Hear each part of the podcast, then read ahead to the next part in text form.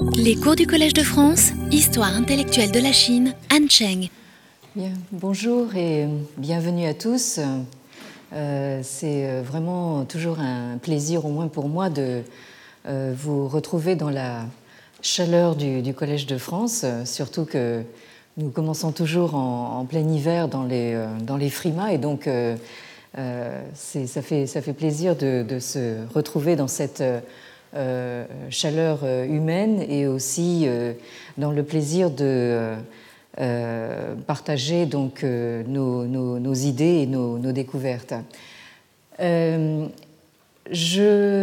commencerai par rappeler que nous nous sommes lancés dans une investigation au long cours qui est partie d'un questionnement sur certaines caractérisations censée être constitutive de euh, l'identité culturelle chinoise.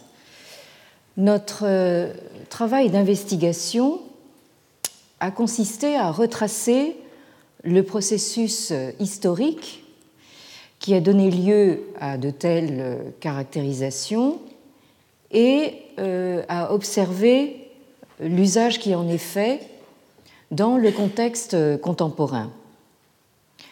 Euh, c'est ainsi que nous sommes partis, euh, comme certains d'entre vous peut-être euh, vous le rappelez, nous sommes partis du phénomène observable en Chine aujourd'hui, d'un retour de Confucius, en tout cas c'est comme ça qu'on l'appelle le plus communément, et c'est aussi ainsi que nous avons essayé de replacer ce phénomène dans une série de ce que euh, j'ai appelé les successives euh, phases de mondialisation de Confucius, dont euh, la première remonte, pour dire les choses sommairement, à la médiation jésuite au XVIIe, XVIIIe siècle, et la deuxième à la médiation américaine de l'après-guerre, au milieu euh, du XXe siècle. En poussant encore plus loin euh, le questionnement sur cet euh, éternel retour de Confucius, nous nous sommes même demandé si Confucius ne serait pas, dès le départ, une invention. En d'autres termes, l'image de Confucius ne serait-elle pas une construction dès euh, son placement en quelque sorte sur un piédestal au début euh, de l'ère impériale, c'est-à-dire sous la dynastie des Han, qui, je vous le rappelle, a duré quatre siècles entre le deuxième siècle avant notre ère et le deuxième siècle de notre ère.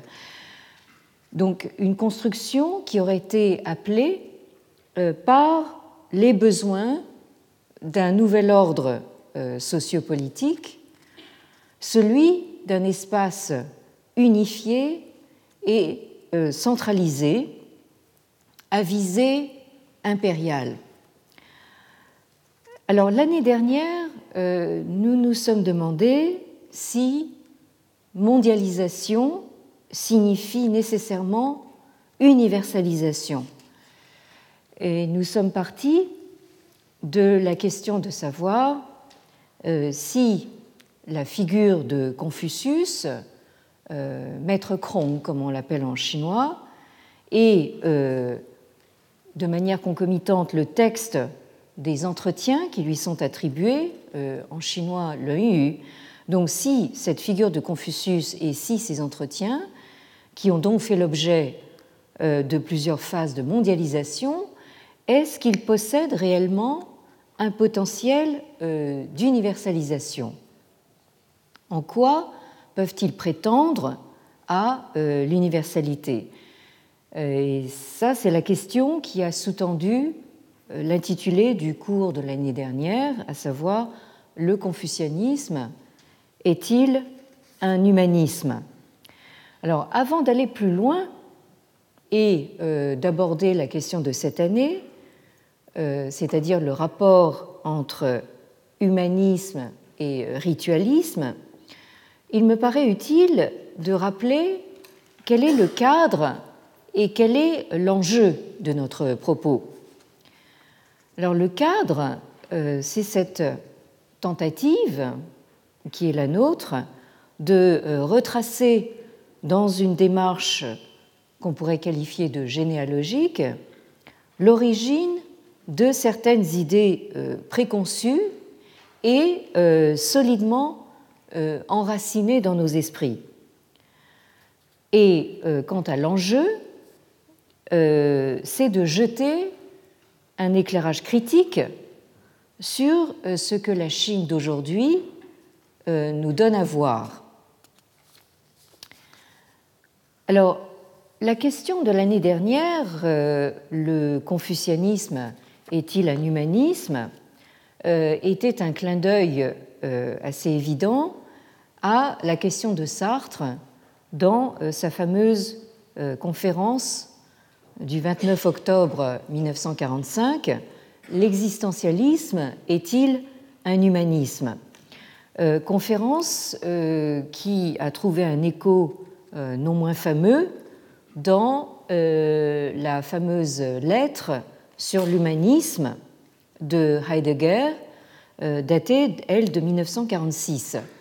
Alors le fait que deux des philosophes les plus importants du XXe siècle européen se soit fendu euh, d'une réflexion sur euh, l'humanisme, précisément dans les années 1945-46, euh, nous a amené à dater la qualification d'humanisme de l'immédiat après-guerre.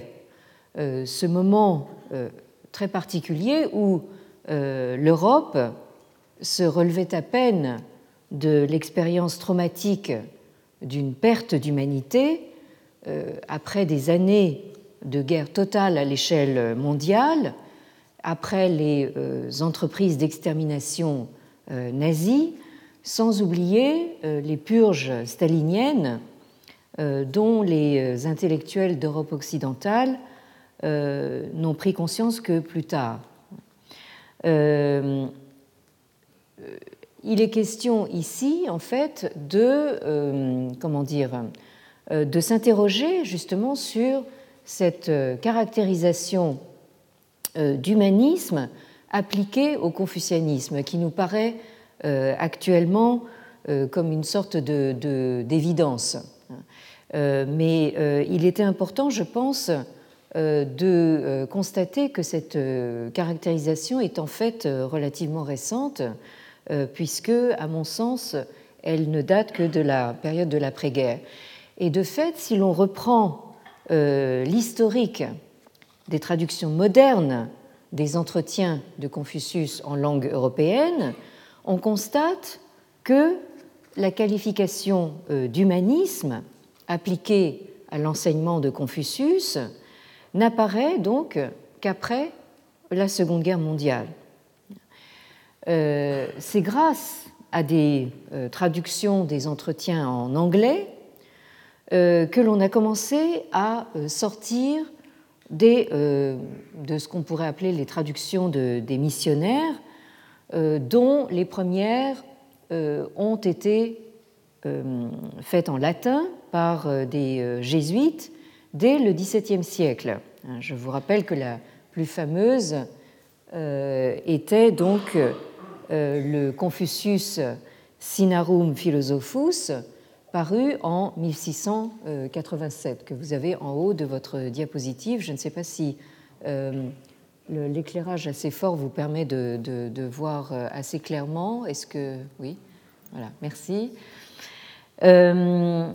donc, ces traductions de missionnaires ont été suivies au XIXe siècle de traductions en langue euh, vernaculaire européenne, euh, principalement euh, français, anglais, allemand, mais elles ont continué à être le fait de missionnaires catholiques ou protestants présents en Chine et le plus souvent assistés dans leur travail de traduction par des lettrés chinois qui étaient formés jusqu'à l'abolition des examens mandarinaux en 1905, qui étaient formés à l'exégèse canonique dans la droite ligne de l'orthodoxie et des méthodes philologiques de l'érudition chinoise traditionnelle. Donc on peut dire que, au moins jusqu'au début du XXe siècle, euh, les traductions, même en langue européenne vernaculaire, étaient donc des traductions qui euh, venaient euh, directement à la fois de la traduction exégétique chinoise et, disons, de la tradition savante véhiculée donc par les missionnaires européens. Donc la première traduction des entretiens qui a rompu de manière significative avec ces traductions de missionnaires est probablement euh, celle en anglais euh, d'Arthur Whaley, euh, parue à Londres en 1938 et intitulée The Analects of Confucius. Donc la plupart en fait des traductions euh, des entretiens en anglais euh, portent le titre de euh, Analects, donc, plutôt que le choix français de traduire par entretien. Alors, dans son introduction, Arthur Whaley, qui est un des grands sinologues britanniques du XXe siècle, explique que sa visée est de faire des entretiens un texte à valeur actuelle, mais à aucun moment il n'est question d'humanisme à propos euh, de Confucius. Et c'est à partir des années 1950, euh, à savoir ce que j'ai appelé le deuxième moment euh, de la mondialisation de Confucius, que la diffusion donc euh, de la connaissance sur euh, Confucius et sur les entretiens qui étaient jusque-là réservés aux élites lettrées euh, qui avaient accès à la langue de communication des clercs qui était le, latin. Cette diffusion connaît maintenant un élargissement du fait qu'elle est portée par l'anglais moderne, à partir justement de cette traduction de Arthur Whaley. Et euh, elle projette de Confucius une image euh, qu'on pourrait dire beaucoup plus démocratisée. Au fond, euh, on part d'un Confucius philosophe, sage suprême, statufié et laissant tomber du haut de son piédestal des apophthegmes sentencieux et moralisateurs. Donc, on passe à un Confucius qui s'exprime dans une langue euh, du quotidien, un peu euh, à la façon d'un monsieur tout le monde. D'autre part, cette deuxième mondialisation prend une dimension bien plus large que la première, qui se réduisait à l'échelle de l'Europe, parce qu'elle s'étend véritablement à l'échelle de la planète grâce à l'anglais, qui est devenu comme vous le savez tous, la nouvelle langue internationale. Alors, comme nous l'avons vu, il y a d'abord eu une phase proprement euh, anglaise, on pourrait dire britannique, à la fin du XIXe et dans la première moitié du XXe siècle. Et ensuite, euh, cette mondialisation anglophone s'est trouvée portée surtout par la suprématie de la superpuissance américaine à l'issue du euh, deuxième conflit mondial. Euh, domination américaine qui s'est traduite en termes intellectuels par une emprise, oui, une emprise grandissante des relectures américaines de Confucius et de ses entretiens à partir donc du milieu du siècle dernier. Alors cette nouvelle forme de mondialisation de Confucius euh, a commencé, donc, euh, comme je le disais tout à l'heure, euh, dans le monde de l'après-guerre, qui venait d'être secoué par ces conflits et qui se trouvait du coup déboussolé dans ses valeurs et jeté finalement à la recherche d'un nouvel humanisme. Et du même coup, l'enseignement de Confucius apparaissait comme un humanisme nouveau au sens où il était d'origine non occidentale. Alors la première de ces relectures américaines d'après-guerre a été euh, celle de euh, Hurley Glessner Creel, qu'on connaît euh, plutôt sous le nom, enfin sous ses initiales, H.G. Creel, dans son ouvrage Confucius, The Man and the Myth, donc Confucius, l'homme et le mythe, un ouvrage paru à New York en 1949 et republié en 1960 sous le titre euh, Confucius and the Chinese Way, euh, Confucius et la voie chinoise. Euh, ce,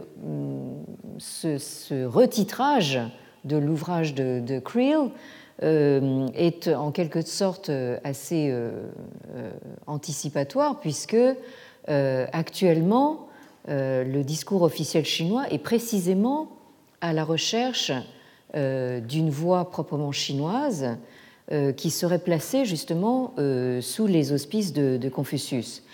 Alors, ce livre de Creel, délibérément euh, grand public, publié aux États-Unis dans le monde de l'après-guerre, manifeste la volonté de faire de Confucius le héros annonciateur d'un humanisme pacifiste. Et quant aux idéaux politiques attribués à Confucius, il rappelle furieusement ceux d'une euh, démocratie euh, bienveillante euh, tout à fait à l'américaine. Confucius est explicitement désigné d'ailleurs comme l'une des sources d'inspiration de la démocratie européenne des Lumières et de la démocratie américaine. Creel cite explicitement Jefferson à cet égard. Et l'avant-dernier chapitre du livre est entièrement consacré euh, à euh, Confucianism and Western Democracy, donc euh, confucianisme et démocratie occidentale. Donc, vous voyez que ici, cet ouvrage de l'immédiate après-guerre situe Confucius véritablement à la source de l'inspiration des Lumières et donc de l'idéal démocratique du monde libre euh, tel que les États-Unis le représentaient à l'époque.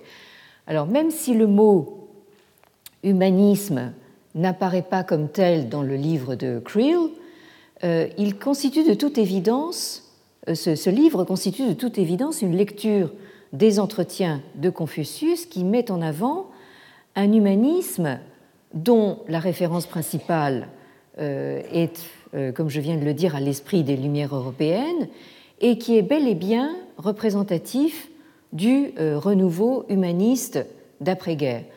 En réalité, euh, le mot humanisme appliqué explicitement au confucianisme n'apparaît qu'un peu plus tardivement, c'est-à-dire dans les années 1960. Alors pourquoi cet aspect tardif? C'est qu'il y a une certaine réticence euh, dans les élites européennes et occidentales euh, à appliquer cette notion d'humanisme euh, si constitutive de l'histoire et de l'identité européenne à une culture non européenne.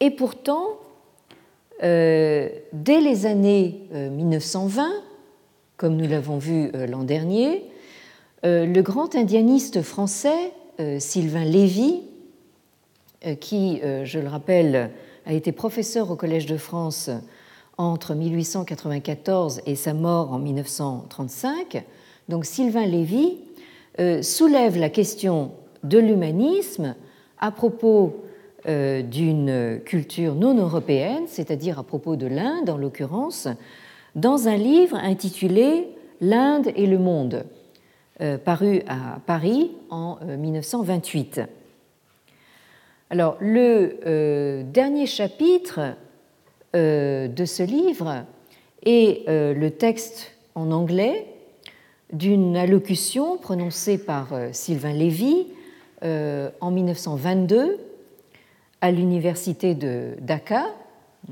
qui n'était pas encore donc au Bangladesh à l'époque, et euh, qui est euh, intitulé euh, Eastern Humanism, c'est-à-dire humanisme oriental.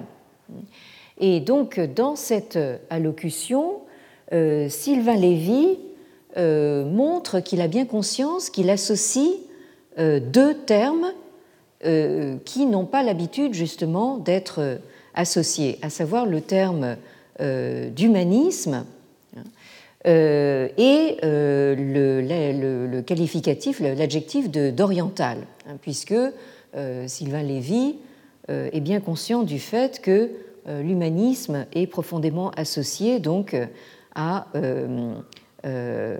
au, génie occidental. Et à ce propos, Sylvain Lévy soulève une question euh, qui va rester en place pendant très longtemps et euh, finir par s'appliquer également à la Chine, il demande est-ce que l'Inde a euh, quelque chose à montrer qui puisse être comparable à l'humanisme occidental? Et donc, toute sa conférence s'emploie donc à apporter une réponse positive à cette question, c'est-à-dire que l'Inde a effectivement euh, quelque chose à montrer. Et euh, ce quelque chose, euh, Sylvain Lévy le voit dans l'humanisme bouddhique. Et là, je le, cite, je rappelle cette citation que j'ai donnée l'année dernière, mais qui me paraît importante. Il existe une civilisation bouddhique comme il existe une civilisation chrétienne et musulmane, et cette civilisation bouddhique couvre en étendue et en importance un domaine qui l'égale aux deux autres, c'est-à-dire aux, civilisations chrétiennes et musulmanes.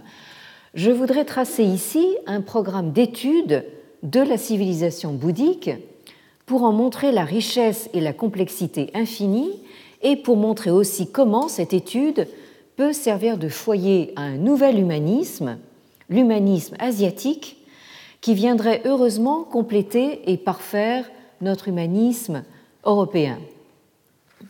Alors cette question, euh, soulevée par euh, Sylvain Lévy à propos euh, de l'Inde, maintenant nous pouvons nous demander si elle peut s'appliquer à la Chine. Alors ce transfert entre Inde et Chine nous renvoie à notre propos d'il y a quelques années. nous avions constaté que euh, ces deux civilisations étaient d'abord associées dans le même imaginaire de l'autre oriental, dans l'esprit des élites européennes euh, jusqu'au XVIIIe siècle. Et euh, c'est à partir de la fin du XVIIIe et du début du XIXe siècle que l'Inde a commencé à être, à être dissociée de la Chine, notamment dans euh, l'imaginaire romantique allemand qui, euh, dans sa quête des origines, tendait à voir dans la civilisation indienne les origines premières des langues et euh, des formes de pensée européennes, avec cette fameuse notion de, donc, du sanskrit comme langue indo-européenne. Du coup, la Chine s'en est trouvée repoussée dans un exotisme, une altérité encore plus radicale euh, dont nous avons encore du mal à nous dégager aujourd'hui.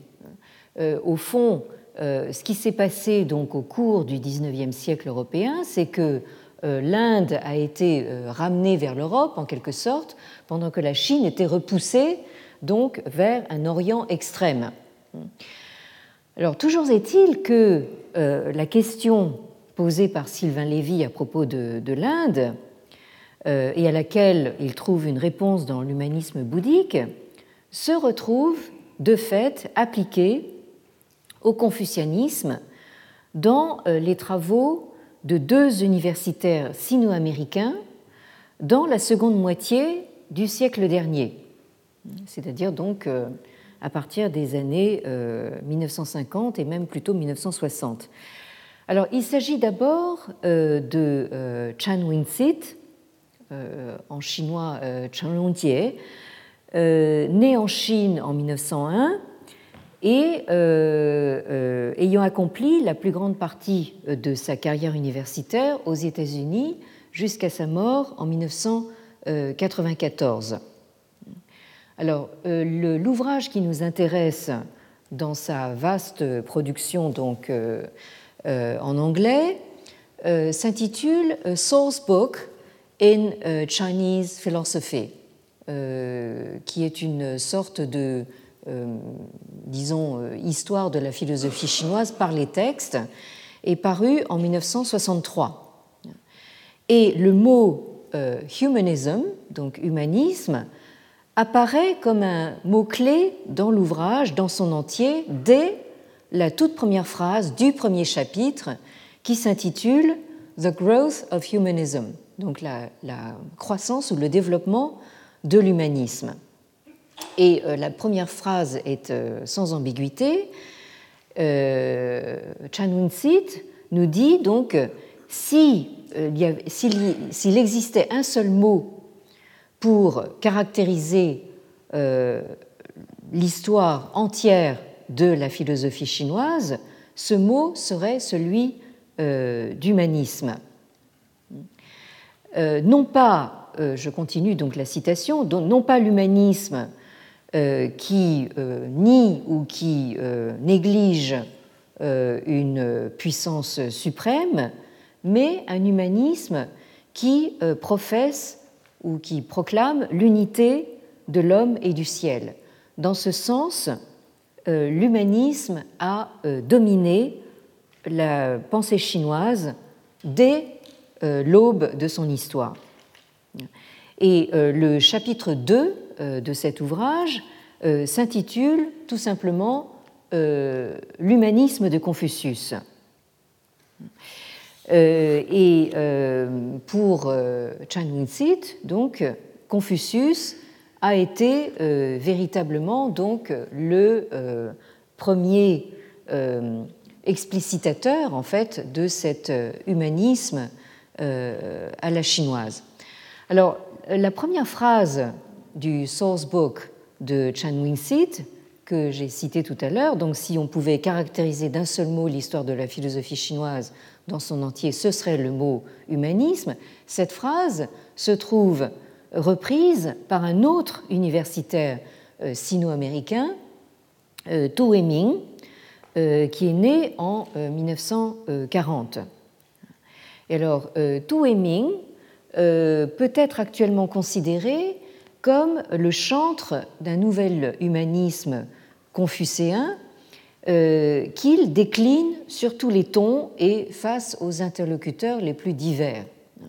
Alors, dans un esprit un petit peu euh, facétieux, en fait, euh, il m'est arrivé de parler de lui un petit peu comme d'un Billy Graham confucéen, vous savez, d'un télévangéliste confucéen.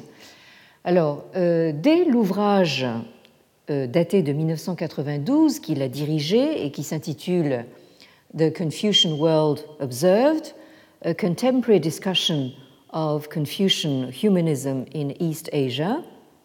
Donc, euh, euh, l'observation du monde confucéen, une discussion contemporaine de l'humanisme confucéen en Asie orientale. Donc, dès cet ouvrage, euh, Tu Heming s'est imposé comme un véritable prophète du confucianisme de la troisième ère, comme il l'appelle.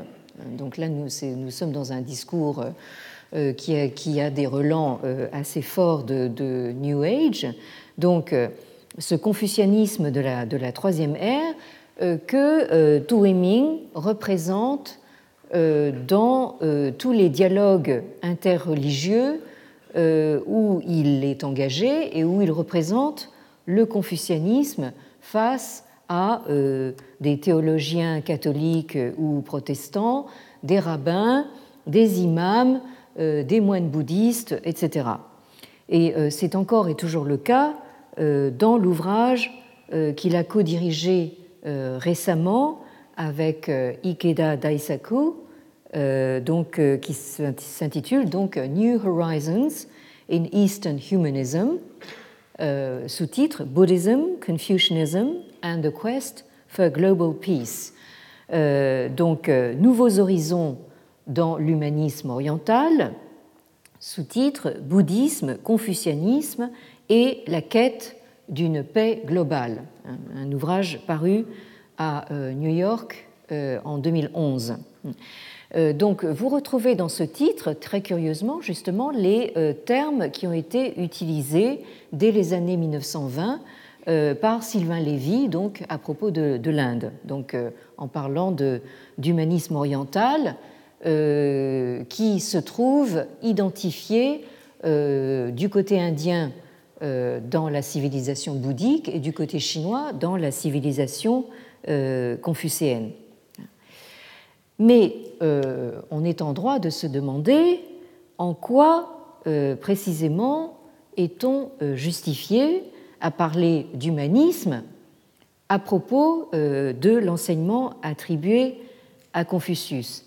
Et euh, si humanisme implique universalité, euh, en quoi l'humanisme confucéen peut-il donc prétendre à l'universalité au sens où on l'entend des religions de type universaliste comme le christianisme, euh, l'islam ou le bouddhisme.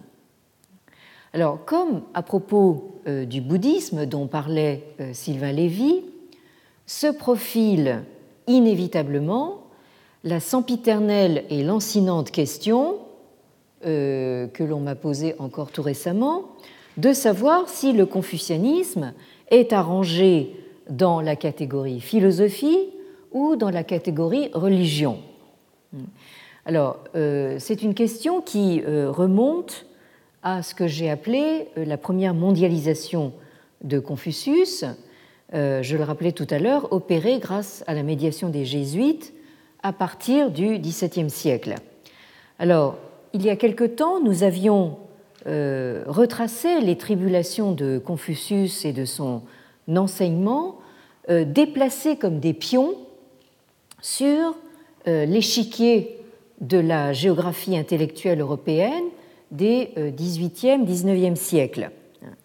Euh, Confucius est ainsi passé tour à tour du philosophe rationaliste des Lumières, euh, défendu par notre Voltaire national par exemple. Donc là, c'est donc l'image projetée en Europe de Confucius au XVIIe, XVIIIe. Euh, et euh, dès la première moitié du XVIIIe siècle, euh, qui amorce ce que j'ai appelé une, sorte de revirement à partir de la sinomania vers une sinophobia. Donc, à partir, disons, de, cette première moitié du XVIIIe siècle, Confucius passe tout d'un coup au rôle de chef religieux. Euh, et c'est une image qu'il va conserver tout au long du XIXe siècle européen, une fois que euh, l'identité intellectuelle européenne euh, se sera constituée autour de ses origines grecques et de la philosophie entendue comme activité professionnelle menée dans le cadre nouveau des universités modernes. Alors, euh, cette origine grecque et cette euh, catégorie de philosophie, la Chine s'en est trouvée doublement exclue, euh, ce qui a produit un double effet. D'une part, l'invention d'une nouvelle discipline académique, la sinologie, avec la création en 1814 au Collège de France, donc ici même, de la toute première chaire euh, consacrée aux études chinoises hein, en Europe. Euh, je rappelle que le euh, bicentenaire de, cette création a été célébré en grande pompe sous la forme d'un colloque international tenu ici même au Collège de France et à l'Académie des inscriptions et belles-lettres en juin dernier. Alors, l'autre effet aura été la relégation du confucianisme dans la catégorie religion.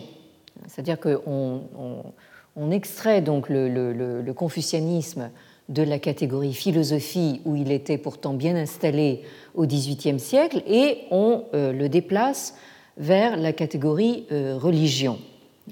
Et euh, l'an dernier, je citais l'article ou l'entrée intitulée Philosophie grecque rédigé par Jules Barthélemy Saint-Hilaire, euh, qui a été euh, professeur au Collège de France entre 1838 et 1852, euh, titulaire d'une chaire de philosophie grecque et latine. Donc, dans cette entrée philosophie grecque parue dans le dictionnaire des sciences philosophiques, euh, qui euh, date de 1844 à 1852. Donc, euh, Jules Barthélemy Saint-Hilaire dit les choses assez clairement. Je cite Ce qui distingue particulièrement la philosophie grecque de toutes les autres, c'est qu'elle n'invoque aucune autorité antérieure ou surnaturelle. En revanche, si en Chine on n'invoque pas positivement l'autorité de la révélation, on veut du moins rester fidèle aux coutumes et aux croyances des ancêtres. Le philosophe le plus renommé de ce pays, celui dont la doctrine est encore suivie aujourd'hui par la partie la plus éclairée de cet immense empire, donc euh, Confucius, euh, n'a voulu être que le restaurateur et l'interprète de la tradition. Et quand on songe aux honneurs singuliers qui entourent sa mémoire, on est plutôt tenté de voir en lui le fondateur d'une religion que le chef d'une école philosophique. Donc, euh, si j'insiste tellement sur euh, ce, déplacement, donc sur ce que j'ai appelé l'échiquier intellectuel de, de l'Europe moderne, c'est que nous sommes pour, une, large part héritier euh, de euh, ces catégories et héritier donc euh, de ce placement de la Chine et du confucianisme en particulier donc dans cette géographie intellectuelle. Donc du Confucius rationaliste des Lumières françaises hein, et européennes, on passe au confucianisme traité comme religion euh, aux yeux des spécialistes euh, de religion comparée, nouvelle discipline qui se développe avant tout dans les milieux universitaires anglais euh, vers la fin du XIXe siècle. Alors, le confucianisme, en tant que isme, est apparu en effet comme une invention anglaise et euh, s'est trouvé intégré comme euh, système religieux au même titre que le christianisme dans le champ d'étude d'une nouvelle, discipline universitaire appelée la science des religions ou religion comparée, qui prend naissance dans la seconde moitié du XIXe siècle, dans ce contexte donc anglophone. Alors, euh, euh, ça me paraît tout à fait symptomatique euh, de constater que cette nouvelle discipline s'appelle Science des religions. tout à l'heure, je citais l'article de ce professeur de philosophie grecque dans un dictionnaire des sciences philosophiques. Donc là, nous sommes véritablement dans cette, comment dire, cette quête de scientificité euh, de euh, l'Europe du XIXe siècle et qui euh, se trouve maintenant appliquée au champ des religions. Et le titre alternatif de cette nouvelle discipline, c'est Religion comparée. Et Dieu sait que notre monde universitaire, académique d'aujourd'hui, est encore placé donc véritablement sous le signe du comparatisme. Un siècle plus tard, nous sommes encore, comment dire, nous baignons encore justement dans ce bain comparatiste. Alors, tout au long des 18e, 19e siècles, nous avons observé ces déplacements successifs du contenu doctrinal associé à Confucius, non seulement dans la géographie intellectuelle européenne, comme je viens de le rappeler, mais aussi dans sa représentation géopolitique. Parce que nous observons que le déplacement se fait entre différentes catégories telles que philosophie et religion. Donc le confucianisme se trouve ballotté en fait d'une catégorie à l'autre, mais aussi entre les grandes puissances européennes que sont euh, la France, l'Angleterre et euh, l'Allemagne. Euh, les deux premières étant en outre les plus grandes puissances coloniales du moment, hein, c'est-à-dire la France et l'Angleterre. Donc on constate au fond que ces déplacements conceptuels correspondent également à une espèce de guéguerre en fait entre euh, les euh, grandes puissances européennes et notamment entre les deux grandes puissances coloniales. Il faut d'abord rappeler que le nom même de Confucius est une latinisation, c'est-à-dire une européanisation de l'appellation chinoise euh, Kongfuzi par les jésuites. Kongfuzi a donné donc euh, Confucius en latin.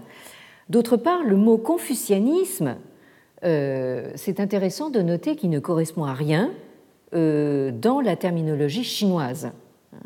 En chinois, jusqu'à une date relativement récente, on ne parle pas de Zhuyi ou de Zhuyi, hein, qui correspondrait donc à euh, confucianisme. Donc, euh, au fond, euh, comme l'ont remarqué un certain nombre de, commentateurs, la stratégie d'accommodation des jésuites en Chine a représenté un profond paradoxe que nous avions souligné également. C'est en voulant convertir les Chinois à la fois catholiques de la contre-réforme que les jésuites ont été amenés à dénier tout caractère religieux au culte pratiqué par les lettrés confucéens, euh, culte que les jésuites considéraient comme purement euh, civil.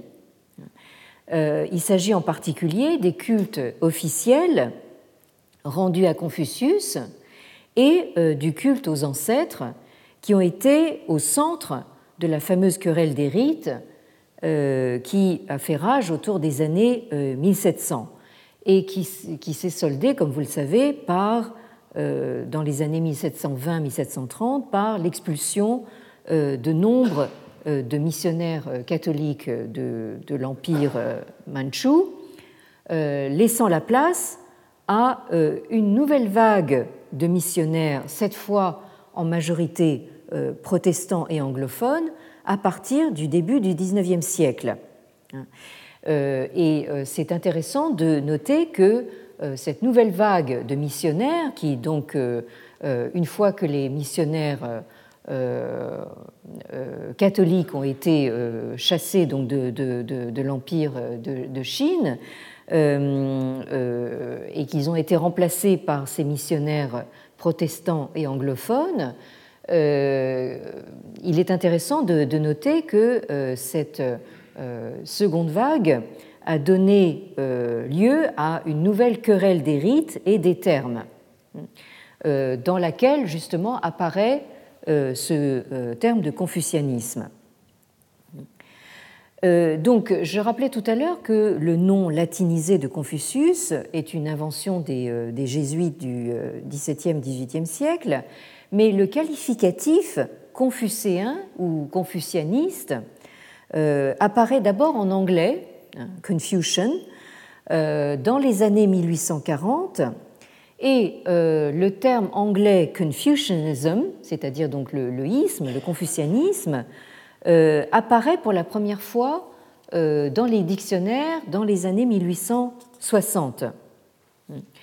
Mais on peut dire que c'est James Legge, que vous avez sur la diapositive ici, missionnaire écossais congrégationaliste, qui, après avoir passé 34 ans en Chine en tant que missionnaire et être devenu le premier professeur de chinois à l'université d'Oxford en 1876.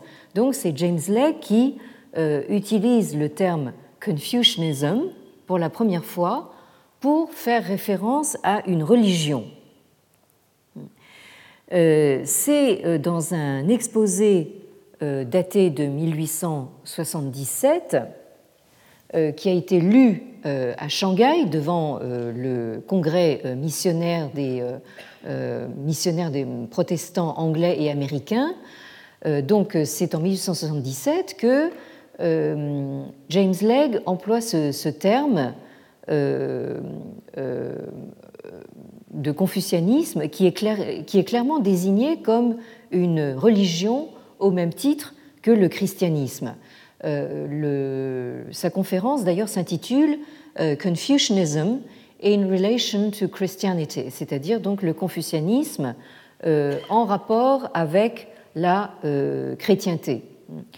Alors dans cet exposé, euh, James Legge affirme sa conviction selon laquelle le Shangti, c'est-à-dire littéralement le souverain suprême ou le, souverain d'en haut, qui est mentionné dans les sources chinoises anciennes, et que James Legge traduit par God, hein, Dieu, euh, est bien le même et unique Dieu que celui des chrétiens. Alors, cette prise de, position euh, suscite un tollé euh, général qui vire pratiquement à, l'émeute au congrès de, 1877, notamment auprès des missionnaires américains, qui, comme vous le savez, sont assez, comment dire, zélés. Hein. Alors, euh, on a ici justement une sorte de résurgence de la querelle des rites des années 1700 dans cette nouvelle querelle des termes qui tourne en particulier autour de la question de savoir s'il existe en Chine ancienne un équivalent du Dieu unique euh, des chrétiens. Alors cette question euh, s'était déjà trouvée abordée dans l'ouvrage rédigé en chinois euh, par le fameux jésuite italien euh, Matteo Ricci. Euh, donc ce catéchisme chinois intitulé Tianzhu Shi, qui, je le signale, a été retraduit récemment en français sous le titre Le sens réel de Seigneur du ciel par Thierry Ménard, qui est jésuite lui-même, dans notre collection bleue qui me tient tellement à cœur, la bibliothèque chinoise des belles lettres, euh, qui vous donne donc en version bilingue euh, des textes rédigés en chinois classique, donc selon le principe des budets. Euh, vous aviez auparavant les budets grecs et les budets latins, et maintenant vous avez les budets chinois, selon le même principe, avec le texte original en chinois d'un côté et en vis-à-vis la traduction annotée en français. Donc, euh, vous avez donc ce, texte de, Ricci maintenant euh, disponible euh, donc dans cette version bilingue. Alors, après avoir frappé ce grand coup en 1877, James Legge persiste et signe quelques années plus tard, en 1880, dans une autre série de conférences qui sera publiée sous le titre The Religions of China, Confucianism and Taoism, described and compared with Christianity, donc les religions de la Chine, confucianisme et taoïsme, décrits et comparés avec euh, la chrétienté ou avec le christianisme. Euh, alors, euh, dans ces conférences, James Legge euh, dit explicitement, donc il utilise le terme confucianisme euh, pour recouvrir d'abord euh, la religion ancienne de la Chine, et ensuite donc les idées du grand philosophe lui-même, à savoir de, Confucius, et donc de son héritage qu'il compare sans hésitation avec donc ce qui est consigné dans l'Ancien Testament et euh, le Nouveau Testament. Euh, alors, donc, avant de, continuer, je crois qu'il va falloir que nous nous arrêtions euh, ici pour, pour aujourd'hui. mais je pense que vous comprenez maintenant dans quel contexte se situera donc notre réflexion et notre investigation de cette année, à savoir donc la mise en rapport donc de cette caractérisation d'humanisme euh, qui date donc de, l'après-guerre et cette caractérisation de ritualisme euh, qui s'applique au confucianisme et qui est en train de réémerger euh, aujourd'hui en Chine. La Chine, en quête de sa voix chinoise, de sa spécificité chinoise, la trouve euh, dans justement cette euh, culture des rites. Et il s'agit pour nous de savoir euh, dans quelle mesure cette caractérisation est justifiée ou non. Donc merci d'être venu aujourd'hui et j'espère à la semaine prochaine. Merci. Retrouvez tous les enseignements du Collège de France sur www.collège-2-france.fr.